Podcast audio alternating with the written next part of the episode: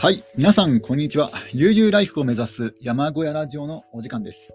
えー、本日は11月13日、日曜日に収録しております。えー、前回のですね収録からはだいぶ、えー、時間が経ってはいるんですけども、それまでは YouTube の方で、えラジオ配信をしていまして、で今日はですね、あのたまたま、え戻ってきただけなんですけども、あのー、YouTube の方はですね、あの収録をして、そして編集をしないと、動画として編集しないとアップロードできまできませんので、ちょっとですね、手間がかかるんですね。なので、あの本当に雑談めいたことがですね、なかなか配信しづらくて、今回はですね、ちょっと、えー、動画に、わざわざ動画にするほどでもないような、えー、そういった本当にちょっとした雑談、まあ、現状報告の中でもえ、そんなに話題が深い話ではない現状報告をしようと思って、え、こっちにですね戻ってきた次第です。えー、本当にですねもう山小屋暮らしの方もだいたい DIY が DIY の方もですね一通り済ませてしまって、まあ、あとはやろうと思えば DIY まだまだ手を入れることはできるんですがやっぱり木材の方がちょっとですね値段がまだまだ高いですのでまだまだ値段が落ち着かないのでちょっと DIY がそんなに、えー、進めることができず、でかといってですね、もうあらかた生活周り、山小屋の生活周りの方は、えー、整ってますので、わざわざその無理に仕事を増やさなくても、その DIY の仕事を増やさなくてもいいかなという感じですかね。まあ、もしやろうとしたらや、やろうとするんだったら、あのー、伐採作業の方ですかね。あの冬になって下草がだいぶですね、もう枯れて、雑草が枯れて、あのー、見通しが良くなりましたので、あとはあのー、伐採、細い雑木とか、えー、そういったものをチェーンソーでカットしようかなと思います。まあ明日は晴れますので、今日はちょっとね、雨が降ったんですが、明日は晴れますので、まあ、明日マーキングして、うん、まあ、明日そのテープで目星をつけて、で、あさってあたりから、えー、燃料があったかどうか確認してないんですが、チェーンソー、チェーンソーの、ね、燃料ですね。燃料があったかはですね、ちょっと確認してないですが、まあ多分、数本切るぐらいは残ってると思いますので、それでちょっと、まあ細いやつを、うん、細い雑木を切ろうかなと思ってます。ちょっと太いやつはですね、あの山林に生えている木がえー、杉の木が多いですので、えー、杉の木だと結構まっすぐ生えてるので、あのー、倒れる方向がなかなか読みづらいんですね。でわざわざチルホール、その倒す方向をサポートしてくれる道具も持ってるんですけども、ちょっとチルホール使うのも面倒なので、えー、とりあえずあの傾いてる木とか、あとは細い雑木をカットしようかなと思ってます。まあ、それが来週来週やろうかなと。来週といっても今日がもう日曜日の夜ですので、まあ、明日以降ですかね。まあ、そんな感じです、予定は。うん。あ、そっか、まだ屋根作りがまだ途中だったんですよ。そうだ、玄関前の屋根作りが途中だったので、その屋根材はな屋根材がなかったんですよ。あのー、枠だけ作って、あ、そっちの方が優先ですかね。そうだな、そっちの方が優先ですね。あの玄関前の玄関前のですね、あの部分、えー、そこを作ろうかなと思います。で、屋根材を買ってこなくちゃいけないんですが、まあ、軽トラックを借りるか、ホームセンターで軽トラックを借りるか、まあ、あるいは、えー、まあ、デッキ版で頑張れば運べなくもないかなと、ちょっと頑張ってデッキ版で運んで、ロープと、ロープでしっかりと固定して、デッキ版で運ぶのもいいかなと思いますね。うん、あの草刈りの刃がもうあの丸くなってしまって、その草刈りの刃も欲しいといえば欲しいんですけども、ただもうさすがに草刈りはしませんので、今年は。だから今買ってもですね、1年間、1年間というか半年以上保管しなくちゃいけなくなりますので、まあ、草刈りのその刃の方はであの電動草刈り機持ってまして、その刃ですね、その歯の方はまあ買わなくてもいいかなと。だから、えー、明日、明後日えー、買い物に行って、えー、ホームセンターに行って、で、その屋根材を購入しようかなと思います。あのもう少しですね、玄関前の屋根があの今、面積がぴったりになってますので床と、床と屋根が同じサイズですので、もうちょっと屋根広げようかなと思ってます。一回り屋根の面積だけ広げ、あの床と屋根がですね、ウッドデッキと屋根が同じぴったりだと、あの雨が横横殴りの雨は入ってしまうんですよ、ウッドデッキの方に。なので、ちょっとですね、もう一回りずつ、えー、玄関前の屋根を広げて、そして、えー、それに合ったサイズを、その寸法を測ってあの買いに行こうと思いますので、そのえー、屋根材をですね、あのポリカナミータを。なので、明日明日骨組みを完成させて、あさって、え、屋根材をですねあの買いに行こうかなと思っているところです。まだあのどうなるか分からないですけども、一応予定としてはそれを考えています。まあ、そんな感じでですね、あの本当にもう今は DIY はそこまでやらなくてもいいような状態です。本当になんかメンテナンスと、あとはちょっとしたひと手間っていう感じですね。なので、丸1日 DIY をするという日はほぼなくてですね、あの午後だけやるとか、えー、午後お昼を食べてから、えー、ちょっとした作業をしたりとか、まあ、薪を割ったりとか、そういう作業をしてます。なので、えー、運動がてらって感じですかね。運動と気分転換がてら、え、そういった山林開拓や DIY をしているという状態です。え、ででですね、あのまあ、他にも現状報告があるんですが、最近、野良猫がやってくるようになりました。やってくるといっても、その餌を与えていませんので、あの鶏の鶏の餌をですねあの野鳥にあげようと思って平皿に持ってるんですけども、ただ野鳥も食べないし、野良猫も食べないんですよ。つい昨日だったかな、おとおととい、昨日かな、昨日野良猫がやってきてですね、あの匂いを嗅いだんですよ、そのあの鶏の餌の匂いを。ただ、匂いを嗅いだら、もうなんかあっち向いて去っていきました。野良猫も食べない、野鳥も食べない鶏の餌って、そんなにひどいのかなと思いましたね。まあ、時間が経ってしけちゃっているのか、まあ、あるいは、えー、まあ、あのー、遺伝子組み換えの、おそらくそういった、ね、資材あの、そういったものを使ってますので、だから本来野生に存在しない食べ物なので、野鳥とか野良猫は、ね、見向きもしないのかもしれないですね。えー、そんな感じですね。えー、野良猫が、えー、やってくると言ってもそんな感じでちょこっとですね、あの土地の中に入ってくるぐらいで、え、今のところ、ほとんど接触はないですね。うんまあ、自分としてはもうあの鶏を飼ってませんので、今現在、鶏を飼ってないから、別ににあの野良猫がやってこようが、ね、特に問題視はしてないんですよね。全然ウェルカムっていう感じです。でも結構警戒心の強い野良猫なので、なかなかですね、あの長時間自分の山林の中にいるってことはないですね。すぐに立ち去ってしまったりとかします。えー、で、えー、現状報告はそのぐらいですかね。あとは、あ、牧野、これも昨日の話ですかね。昨日だったかな。一昨日？まあ、一昨日で昨日かな。あの、薪を作ったんですよ。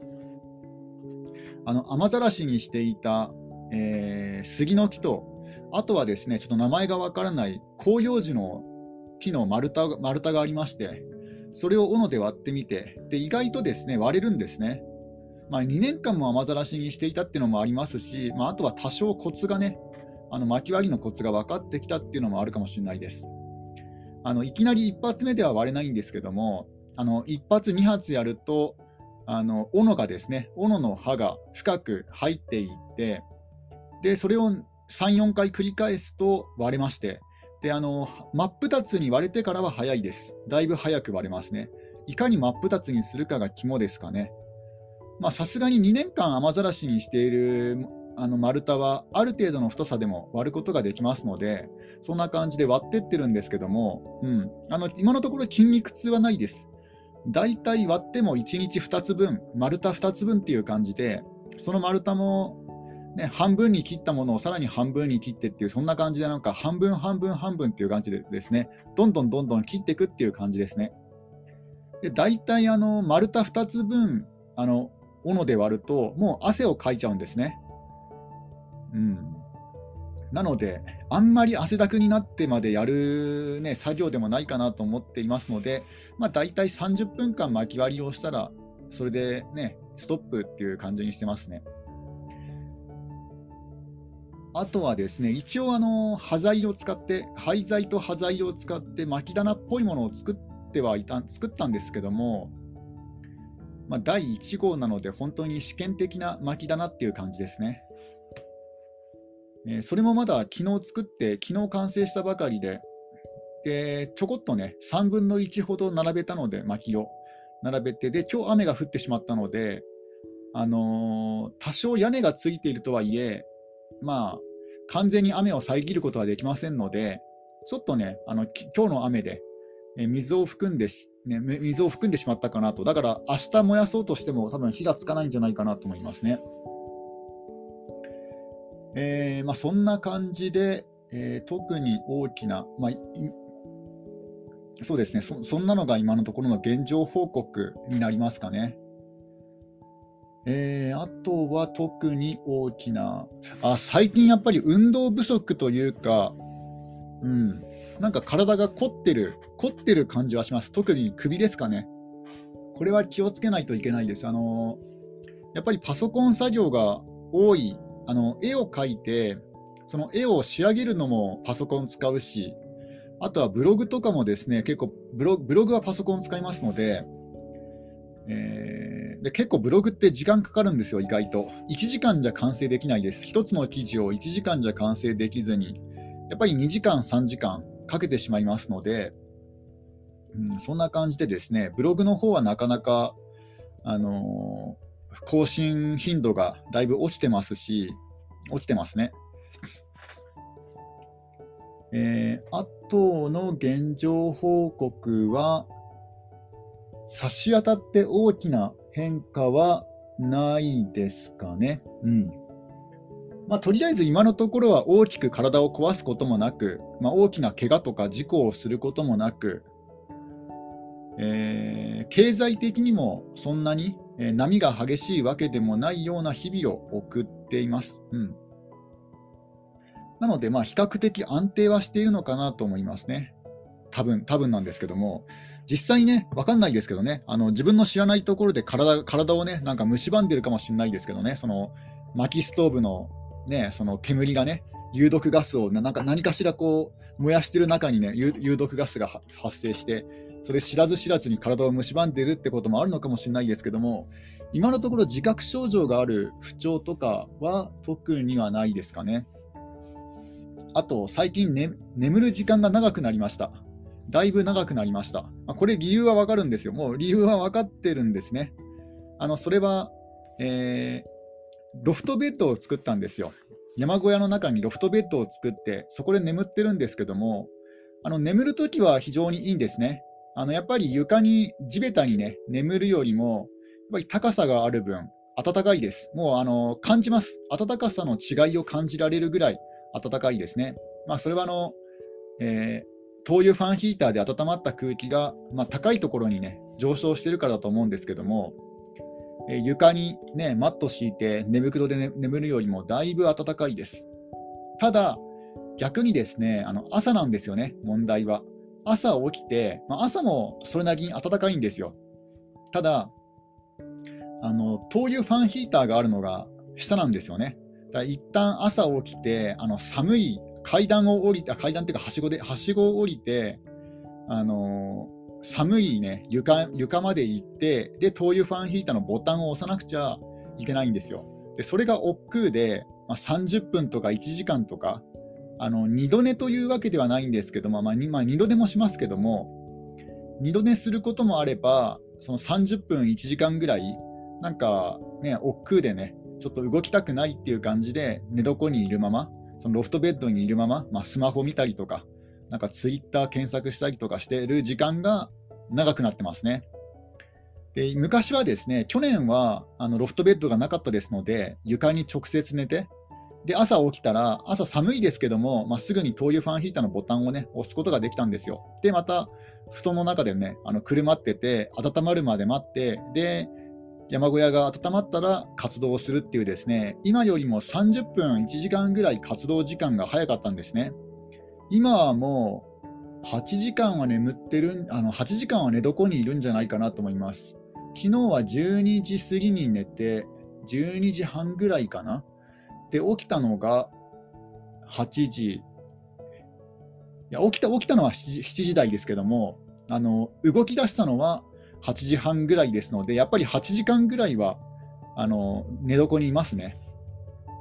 だからそういう意味では、まあ、8時間ならまだいいのかもしれないですけど、もっと長引く時もありますので、ちょっと寝すぎかなっていうのはあります。あとはですね、ちょっとドリンクを飲みます。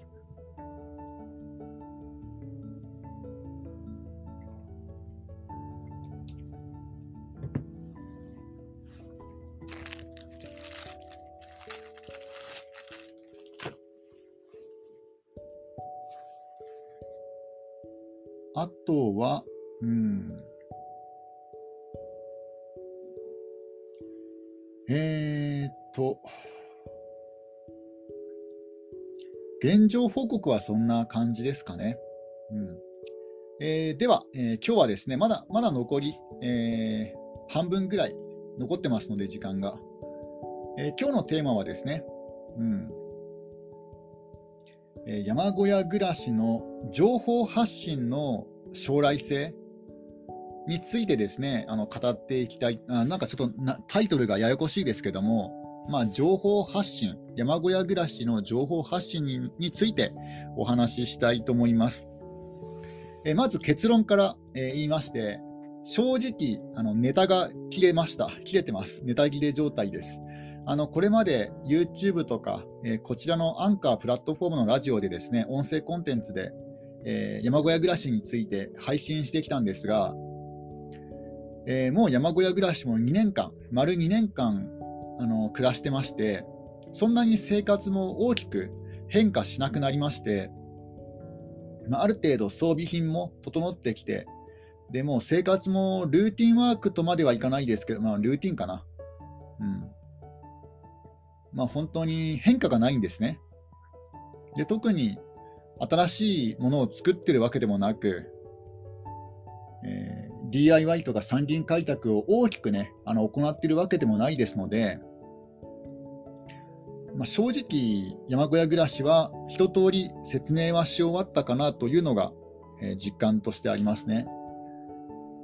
え、なのであの、一通りこういう生活をお伝えすると、もうネタの方がですね、あの切れてしまうっていうのはあります。で、またですね、あの田舎暮らし、あの YouTube のあの他の田舎暮らし系の動画とかを見てますと、大体ですね、あの純粋な田舎暮らしに興味がある日本人の方って、おそらく10万人ぐらいかなと思うんですよ。大体あのそんな感じです。あのあの人気のある田舎系の発信者も大体10万人登録、チャンネル登録者数が10万人くらいなんですね。まあ、中にはその何十万人っていうね、もうそれ以上の、えー、チャンネル登録者数持っている、例えばあの林の田舎暮らしとかいうですね、あの女性の若い女性の方がやっている田舎暮らし動画もあるんですが、まあ、あれはちょっと別枠というか、あれは若い女性がやっているから、まあ、そういうのが好きな方、きなね、おじさん方が見てるっていうのもあると思いますので、おそらく純粋な田舎暮らしに興味がある YouTube の視聴者数というのは、おそらく10万人ぐらいかなと思うんですよ。で、その中でさらにあのこういう山小屋暮らし、セルフビルドの山小屋暮らし、特にあの単身者が行っているあのセルフビルド暮らしに興味があるのは、おそらく1万人ぐらいかなというのはとは思いました。大体あの動画再生数、その人気な YouTuber さん、田舎暮らし系 YouTuber さん、小屋小屋暮らし系 YouTuber さんのチャンネル登録者数や、えー、チャンネルの動画の視聴者数を見てると、そういうふうに思いましたね。まあ、これはあくまで自分の、ね、試験なんですけども、大体田舎暮らしの、えー、あなんだ田舎暮らしを見ている方が10万人、その中で小屋暮らしを見ている方が1万人っていうね、多くて、そのぐらいかなと思いました。で、えー、そう考えたときにですね、あの限界値がもう決まってるんですよね。あの田舎暮らし系の発信、山小屋暮らし系の発信、もう限界値が決まってますので、どんなに頑張っても、あの生活できるぐらい、その田舎暮らしの発信をもし、もしコンスタントに、あのすごいね、すごいクオリティの高い動画をあのコンスタントに出し続けたとしても、まあ、大体1万回再生が上限だとすると、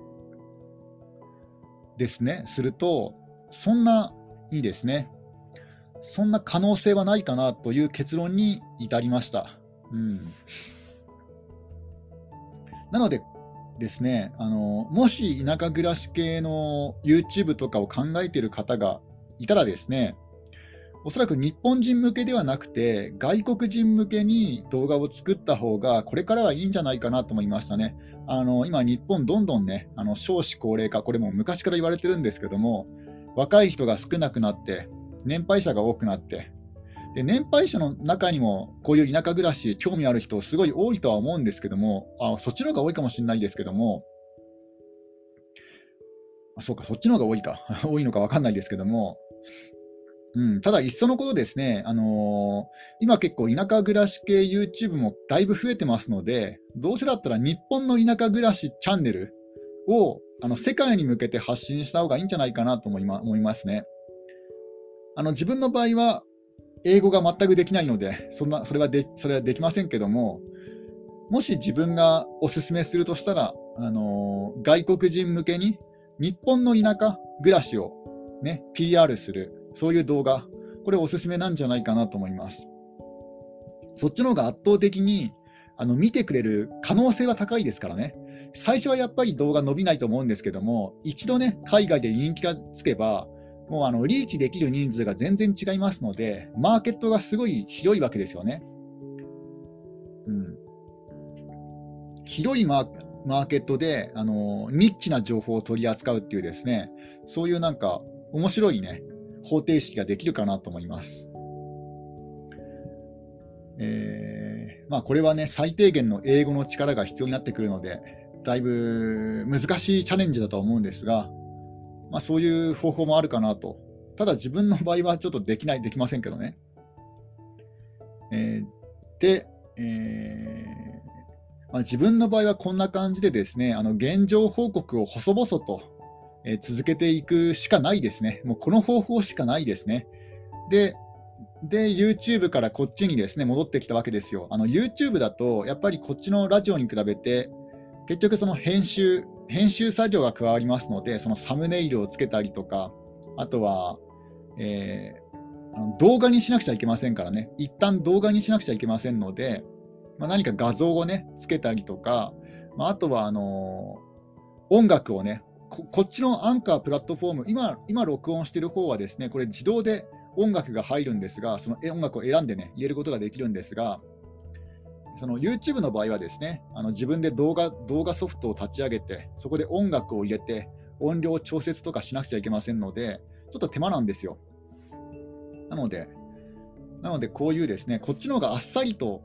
録音できていいな、こっちの方が気軽だ気軽でいいなと思ってまた戻ってきました。うんまあ、こういう雑談めいたね、こんな簡単な話はこっちでしようかなと思ってます。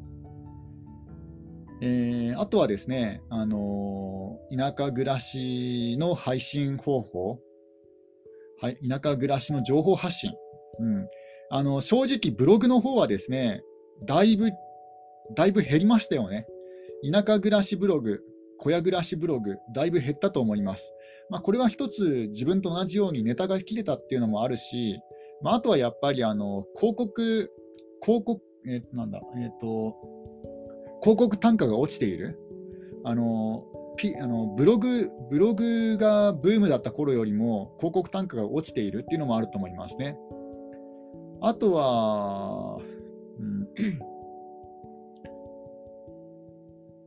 あとは、うん、ネタ切れと広告単価が落ちた落ちたことと、あとは、やっぱり年齢もあるかもしれないですね。年齢がある程度落ち着いてくると、あのこうあん隠したい情報とかも増えてくる。うん、若い時はですね、もう何も臆せず、どんどんどんどんね、どんどん情報をね、発信できますけども、ある程度守るものが増えてくると、その家族ができたとか、あとはなんか仕事に就いたとか、そういうことになってくると、あの情報発信の幅がどんどん狭まってきますので、なかなかね、あのー、えー、明けっぴろげに情報発信できなくなるっていうのはあると思いますね。えー、そんな感じでですね、あのブログの方、田舎暮らしブログの方はだいぶ減りましたよね。うん、自分もそんなにあのもう、あの小屋暮らしブログの方は、えー、積極的には書いてないですね。1ヶ月に数本あの記事をアップしてるだけで、1週間に1個あるかないかですよね。あとやっぱりブログって労力がかかるんですよ。まあ、動画はもちろんそうなんですが、そうなんですけども、あのブログも結構労力がかかるんですね。そのブログ書くのが好きっていう人は中にはいますけども、そういう人以外はちょっとブログ熱が落ちているようには思い見受けられますね。えー、あとはですね、情報発信。あと意外とですね、あの思ったんですよ。あのカメラって高いなと。うん特に YouTube どんどん映像きれいになってますよね。音声もクリアにな、音声は分かんないけど映像きれいになってくるから、そのきれいな映像に耐えられるカメラが必要になってくるんですよ。で、そのそういうカメラってその声をよく拾ってくれるカメラ、あのー、映像がクリアに撮れるカメラっていうのは結構高いんですよ。中には中には 2, 2桁万円とかもあるんですよね、カメラ。そういうのを考えると、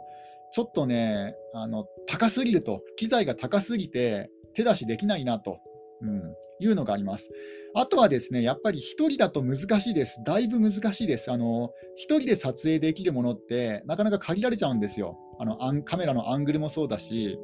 特に作業中なんてそうですよね。何か作業しながらカメラで撮るっていうのは。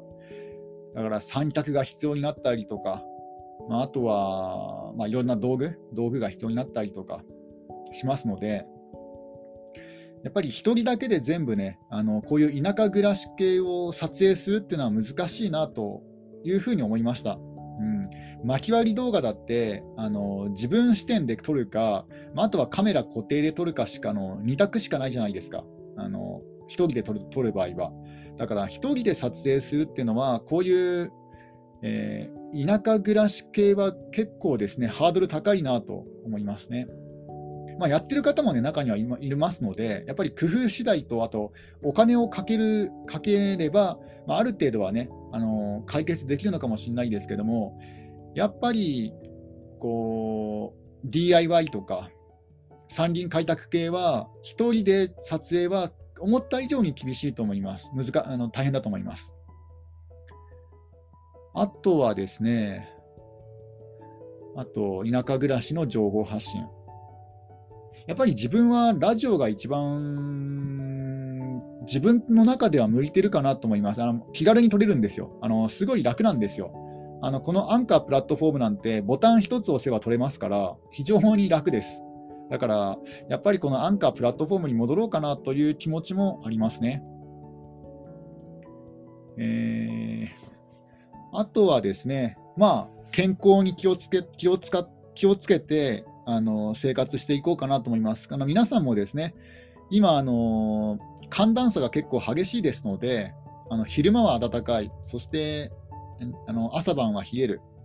またその曜日によっては日に、日にちによっては、ね、あの結構な温度差があったりしますので、ちょっとくれぐれもですね体調管理には気をつけてください。